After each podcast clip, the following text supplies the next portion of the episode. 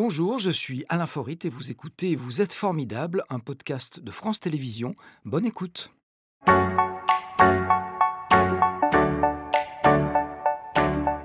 Martinez, bonjour. Bonjour Alain. Merci d'être avec nous. Je vais rappeler quand même que vous êtes le président fondateur d'une association que vous avez créée il y a un petit peu plus de trois ans, en janvier 2018. Cette association s'appelle Hugo. Euh, elle lutte contre le harcèlement scolaire, un fléau qui touche, dit-on, un enfant sur dix, ce qui est énorme, et c'est un fléau dont vous avez vous-même été victime durant une douzaine d'années, ce qui paraît incroyable. on va bien sûr revenir sur cette mécanique infernale du harcèlement à l'école et surtout sur la façon dont vous l'avez combattu et vous la combattez encore pour les autres. on va commencer par notre première photo Instagram que voici. Je pense que vous allez reconnaître ce lieu. Je sais pas par où. En effet, le théâtre de de Villefranche-sur-Saône. Euh, moi, ce qui m'a permis de tenir, et peut-être qu'on va revenir sur ce sujet-là, mais ce qui m'a permis de tenir face à ces années de harcèlement scolaire, c'est la passion pour le théâtre et pour le cinéma, finalement, globalement, même pour la scène. Et c'est vrai que le théâtre de Villefranche-sur-Saône, c'est là où j'ai suivi pendant plusieurs années un atelier d'art dramatique. Euh, c'est une vraie scène euh, professionnelle, si je puis dire. J'ai rencontré aussi de nombreux artistes, des comédiens, des chanteurs. Bref, et donc c'est vrai que ça a été, euh, c'était un lieu euh, pour moi de, un, peu en apesanteur, un petit peu. Euh, une bouffée d'oxygène. Une bouffée d'oxygène. C'était hebdomadaire, c'était. oui, c'était chaque semaine. Et puis il y avait en fin d'année aussi, c'était aussi ça pour ça que ça me plaisait, c'est qu'en fin d'année il y avait cette représentation qu'on faisait et où c'était l'occasion pour la famille de se retrouver aussi. Donc c'était pour moi un moment de, à la fois de fierté. Une bouffée d'oxygène, de respiration et de reprise de confiance en soi. Alors, vous n'aviez que 6 ans lorsque vous êtes pour la première fois victime de harcèlement scolaire. Est-ce que vous vous souvenez de la première façon dont ça s'est manifesté? Ou est-ce que ça a été à ce point violent que c'est quelque chose qu'on efface? En fait, c'est pas que c'est violent, c'est que ça s'installe d'une telle manière qu'on ne se rend pas compte comment ça arrive. C'est insidieux. C'est insidieux. C'est-à-dire que euh, de, ce que je me souviens aujourd'hui, c'est que ce sont des choses qui s'installent dans le temps et qui s'intensifient petit à petit. C'est-à-dire c'est une insulte par là, euh, en cours, une insulte à la récréation, une insulte euh, peut-être lorsqu'on fait, lorsqu'on fait des jeux ensemble, etc. Bref, et puis en fait, ça, s'installe, ça s'intensifie, et moi j'en prends conscience quand c'est déjà presque trop tard, que c'est quelque chose qui est devenu habituel presque. Et est-ce qu'après vous dites, mais pourquoi est-ce qu'on s'en est pris à moi? Est-ce qu'il y, a une cause, entre guillemets, qui n'en est pas forcément une Pas au début. ça va être avec, le, avec les années. Quand finalement d'année en année, je vois que je suis toujours la cible de ces attaques, quelles qu'elles soient. Donc au début, euh, insultes, mais après, euh, c'est des menaces. Et puis après, on passe en collège des coups. C'est à ce moment-là qu'on se dit, mais qu'est-ce que, pourquoi, pourquoi moi, en fait? C'est d'ailleurs ce qui m'a amené euh, plus tard, en fin de collège, à, aussi me faire diagnostiquer au potentiel intellectuel. Mmh. Alors, ça n'apporte pas toutes les réponses, ça n'apporte pas toutes les raisons, mais en tout cas, ça permet de comprendre un peu plus pourquoi. Oui, mais ça veut dire que c'est une différence par rapport aux autres qui vous fait être la cible de vos petits camarades de l'époque? Oui, et en fait, c'est surtout que quand ce que je ce que je constate, c'est que les enfants ont une capacité à détecter finalement beaucoup plus facilement que les adultes. Une différence qui va pas être forcément physique. Des fragilités? Des fragilités, ça oui, mais c'est surtout une différence quand, on est donc, au potentiel intellectuel, c'est ce que j'ai appris après, mais euh, on, a un raisonnement qui n'est pas le même euh, mm. euh, qu'un raisonnement finalement linéaire de A d'un point A à un point B en fait. Mm. Et les enfants ont une grande capacité à détecter ça sans forcément le, verbaliser finalement, qui est assez bluffante et c'est ce qui fait la différence. Est-ce qu'il y a des personnes, j'allais dire, prédestinées, entre guillemets, de nombreux guillemets, au harcèlement scolaire? Il n'y a pas de profil type, euh, ni du harcelé, ni du harceleur. Euh, par contre, oui, euh, des fragilités, donc un complexe physique, un complexe intellectuel, un contexte familial difficile aussi. Mm. ça peut être aussi parfois également des jeunes qui vont avoir aussi des difficultés à l'école, etc. Bref, toutes ces raisons-là peuvent être un argument supplémentaire de différence pour le groupe classe qui peut mener du harcèlement. C'est le complexe qui est la cause ou c'est le complexe qui naît du harcèlement? Je pense à bon, une particularité physique, ce qu'on appelle une petite coquetterie dans l'œil. Ça, ça peut devenir une cause de harcèlement ça. qui n'était pas forcément un complexe pour vous au départ? Exactement. Non, par contre, moi, ce qui, ce qui, est, ce qui est, devenu par contre un complexe, c'est qu'avec le harcèlement, j'ai trouvé refuge dans la nourriture. Et donc oui, là, en effet, c'est un complexe qui est, devenu, qui, est né à cause du harcèlement, euh, en effet. Alors, euh, on, l'a vu, particularité physique, euh, capacité particulière, euh, tout est prétexte à devenir une victime rêvée. Est-ce que de ça naît un sentiment de culpabilité? Est-ce qu'en étant la victime, on, se sent coupable de quelque chose? Oui, quand ça dure des années, en fait, on, se dit mais... On se dit mais je dois avoir un truc qui fait que... Voilà. D'autant plus que la première réaction des adultes, quand mes parents... Donc, moi j'ai mis du temps avant d'en parler, mais quand euh, euh, mes parents, je leur en parle et qu'ils vont voir l'établissement scolaire, le premier retour, mais c'est si votre enfant ne sait pas se sociabiliser, si votre enfant ne sait pas s'intégrer dans un groupe, il a qu'à changer d'établissement. Donc en fait, ce sentiment de culpabilité, il est appuyé par la réaction des adultes en fait. Et on reporte la faute à, finalement à la victime. Et comment se sentent les parents? Est-ce que la souffrance que vous avez ressentie, vous, eux aussi, par ricochet, l'ont ressentie? Bien sûr, le, harcèlement scolaire, euh, les premières victimes, ce sont les enfants, les victimes de harcèlement scolaire, euh, mais les familles sont détruites aussi. Euh, tant les parents, les proches, mais aussi la fratrie aussi parce que le temps euh, forcément accordé à résoudre cette situation de harcèlement scolaire, eh ben, c'est du temps moins euh, accordé pour, finalement à, la fratrie, aux frères et sœurs, qu'ils soient plus petits ou plus grands. Euh, et ça, c'est quelque chose de très destructeur dans une famille et ça laisse des marques au long terme. Alors, vous le dites, c'est quelque chose qui s'installe. Ça veut dire qu'au début, on n'en est pas conscient, on a du mal à, à voir comment la mécanique fonctionne. Est-ce qu'à un moment donné, on, a tendance à se tourner vers des gens pour qu'ils vous aident.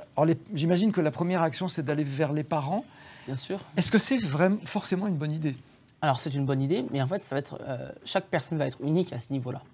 Euh, c'est-à-dire que euh, chaque enfant va avoir son premier point de contact finalement identifié. Ce hmm. ne sera peut-être pas celui qui va activer derrière les, bonnes conséquences, en tout cas les conséquences en, la matière, mais les actions à mener, mais ça peut être, euh, moi je sais qu'aussi je me réfugie beaucoup au CDI parce que je savais qu'il y avait euh, la documentaliste qui n'était pas forcément du coup une enseignante, donc c'était, alors ça c'était plus au collège, mais euh, donc c'est forcément un autre point de contact. C'est des gens près desquels on, obtient une écoute et du coup. en tout cas, on espère obtenir une écoute. et puis après, certaines fois aussi, et ça on n'y pense pas forcément, le, la première idée qu'ont les familles, en tout cas les, les victimes, c'est donc les parents, parfois les frères et sœurs, et puis le, corps éducatif. Mais il peut y avoir euh, la grande-tante, le grand-oncle, il peut y avoir euh, le grand frère, la grande sœur, le petit frère, la petite sœur, d'autres points de contact qu'on ne pense pas forcément, mais qui ont la capacité après du coup de relayer à la famille proche, les parents, et donc derrière au corps éducatif. Est-ce que les parents ont forcément la bonne réaction, la bonne réponse? Ou est-ce que ça peut euh, parfois aggraver la situation? Alors, c'est sûr que des parents qui vont aller voir directement les familles ça, c'est la, mauvaise idée. Ça, c'est la mauvaise idée parce que forcément il faut aussi se projeter la place de la famille de l'auteur des faits. Quand on vient vous dire, euh, bah, votre enfant, en fait, il est auteur de faits de harcèlement, euh, souvent on dit il est harceleur. Déjà, il faut savoir que le mot harcèlement scolaire, en France, on est les seuls à avoir le même mot pour harcèlement euh, sexuel, harceleur dans la rue, harceleur au travail et harcèlement scolaire. ce sont des réalités différentes. Alors, ce sont des réalités différentes. Et c'est un mot fort, du coup. Donc, c'est sûr que forcément, quand on est parent d'un enfant et qu'on leur dit, voilà, votre enfant est harceleur, c'est un mot fort. Donc, forcément, il y a une crispation. Moi, ce qu'on recommande toujours, c'est de passer par l'établissement au maximum. Si auprès de l'établissement ça ne marche pas, c'est de faire appel à des associations comme la nôtre. Alors ça ne veut pas dire que nous, on va aller directement, euh, euh, finalement, faire un peu, avoir ce passe-droit et directement aller contacter la famille de l'auteur des faits. Mm. Mais par contre, on va essayer de trouver des moyens de dialoguer, de créer un, un, climat d'échange. Alors vous, c'est ce que vous avez fait, vous en avez parlé à vos parents. Euh, qu'est-ce qui s'est passé derrière? La première réaction de l'établissement scolaire, ça a été ça, c'était de dire bah, c'est la faute de votre enfant. Euh, c'est, euh, il n'est pas capable de s'intégrer dans un groupe, il n'est pas Donc capable. c'est une forme de déni et en même temps on vous retourne. La faute sur, oui. il y a un retournement de situation en fait. Oui, très clairement c'est ça en fait. c'est, de dire en fait non, c'est, tout sauf du harcèlement. Et, si le, le climat en vient à être là, c'est de sa faute. Euh, et c'est là en fait où ça accentue ce climat de culpabilité, de remise en question, de se dire mais en fait, euh, du coup, euh, finalement, ça se trouve, c'est normal que j'ai à subir ça peut-être. Oui, parce qu'en fait, on vous reproche de pas assez vous défendre. Oui. Ça veut dire que la violence quelque part est une est une réponse à apporter, alors que c'est évidemment pas ça. Comme en fait, à travers cette réponse, ça fait un peu écho à, à une certaine où on parlait plutôt de bagarre, de chamaillerie entre élèves, où presque la violence physique était presque une normalité. Or non, ce n'est pas normal. Un élève n'a pas à aller à l'école se faire frapper, n'a pas à aller à l'école pour y souffrir. Il, il va à l'école pour apprendre et s'épanouir avant tout. Euh, donc, ce qui est à ce moment-là finalement une vraie dureté hein, à encaisser finalement. Moi, ce message-là, à un moment, moi, je, le prends comme euh, finalement euh, comme un fait. En fait, je dois subir cette scolarité et la, vivre seul ce, phénomène de harcèlement. Et je vis dans subir la scolarité, ça veut dire ce que ça veut dire. C'est-à-dire qu'aller à l'école, qui doit être un plaisir, le plaisir d'apprendre, ça devient une souffrance. Oui, et même très clairement, je vais aller au-delà de ça. Moi, je me souviens de tout temps quand j'étais au collège, je n'avais qu'une espérance, c'était de dire bah, hâte de finir la troisième pour passer au lycée. Et j'espère que du coup, ça ira mieux. Puis au lycée, ça ne va pas mieux. Donc, euh, moi, je m'en souviens, dès la troisième, euh, je cherchais déjà mes études post-bac. Alors, euh, tous les enseignants étaient surpris, etc. Mais en fait, c'était pour une raison très simple c'est que j'avais hâte de souffler. Vous, vous anticipiez les choses pour fuir la réalité. C'est ça. Euh, qu'est-ce qu'on ressent pour ces harceleurs? Alors, il y, a plusieurs étapes. Euh, sur le moment, c'est sûr. Vous voyez la révolte. Il y a la révolte. Peut-être de la haine, même de temps en temps sur le moment, je ne saurais même pas dire quel sentiment, c'est de l'incompréhension, parce qu'on est dans le flou artistique, très clairement, sur le, moment. Sur l'après, dans la reconstruction, bon, c'est sûr que oui, euh, j'ai eu des conséquences en plus médicales à tout cela, euh, où euh, j'ai à prendre des traitements et qui a eu des phases très difficiles où il a fallu que je fasse des injections. Une injection, c'est une souffrance, et donc de venir à ce moment-là, quand il a fallu que je les fasse, moi je souffre alors que eux sont tranquilles dans leur coin. Donc oui, il y a un sentiment de révolte, d'injustice, une envie de rétablir la vérité, de rétablir la justice. Et puis après, il y a presque, en tout cas moi ce qui m'arrive avec l'association et toute cette expérience inédite que je vis, c'est de me dire, j'ai presque envie de provoquer les choses et de dire presque que je les remercie parce que je n'aurais pas vécu tout cela. Et en même temps, vous dites quelque chose de surprenant, j'ai lu un de vos entretiens, euh, vous dites que ce ne sont pas eux les responsables parce qu'ils souffrent de complexes, ils ont des choses à cacher, et c'est pour qu'on détourne l'attention d'eux, euh, pour ne pas qu'ils deviennent eux-mêmes des cibles qui s'attaquent aux autres. Ça va très loin, ça. Je, le dis, hein, dans 9 cas sur 10, ils souffrent autant qu'ils font de mal, ces, élèves. Et en fait, ce sont des élèves qui, pour la plupart, ont été soit d'anciennes victimes, soit en effet ont un complexe, un victime de harcèlement scolaire, bien sûr soit ont un complexe physique, sportif, intellectuel à cacher, et ils préfèrent mettre en lumière quelqu'un d'autre. Et en fait, dans la réalité des faits, c'est quoi? C'est que ce sont des enfants à qui on n'a pas appris à exprimer autrement que par la violence un mal-être. Et c'est euh, pas une façon de les exonérer non plus. C'est pas une façon d'exonérer. C'est une façon d'expliquer les, choses. les choses. Et en fait, moi, je pense qu'en France, malheureusement, euh, il y a une certaine époque où les enfants pratiquaient euh, de façon très large et très majoritaire une activité régulière, artistique, sportive, que ce soit du piano, que ce soit du théâtre, que ce soit plein de choses. Et je trouve qu'aujourd'hui, malheureusement, avec l'avènement des réseaux sociaux et des jeux vidéo, ça a disparu. Et on voit que ça augmente la violence dès le plus jeune âge à l'école. Moins il y a d'expression de, soi-même, plus on s'exprime par la violence. Euh, c'est le moment de notre question formidable, écoutez. Hugo, si vous croisiez dans la rue l'auteur d'un message anonyme qui vous a blessé, que lui diriez-vous? Bonne question. Elles sont toujours bonnes. Elles sont toujours bonnes. Parfois un peu pertinentes même, ou impertinentes. Forcément, sur le moment, euh, c'est pas pas une chose agréable. Surtout c'est une question qui a été euh, euh, enfin une insulte qui a été forcément, récemment formulée, mais je, pense que je passerai outre. Je ne chercherai pas à comprendre ce qu'on expliquait, pourquoi, du comment, parce que c'est quelqu'un de passage, mais je pense que je passerai outre aujourd'hui régulièrement dans la rue. Hein. on me regarde bizarrement parce que bah, par mon physique, par parfois, voilà, je passe outre maintenant. J'essaie de passer outre parce que il y a beaucoup de plus belles choses à, penser en fait que, ces choses-là. Alors, vous l'avez dit tout à l'heure, vous êtes à un moment donné euh, réfugié dans la nourriture. Ça a eu des conséquences, hein, des analyses médicales qui étaient alarmantes. Vous dites d'ailleurs que ça a été le déclic, ça a déclenché quelque chose chez vous, chez vous, de vous dire que votre vie était en danger. Et en même temps, vous dites aussi qu'on vous a volé votre enfance. Oui, je considère que quand on a passé 12 ans dans la souffrance et à se construire tout seul, en tout cas même pas se construire, je pense que c'est à se à se défendre, alors que justement on devrait passer ce temps à se construire. Euh, c'est euh, construire une enfance tout seul, euh, si on peut parler d'enfance.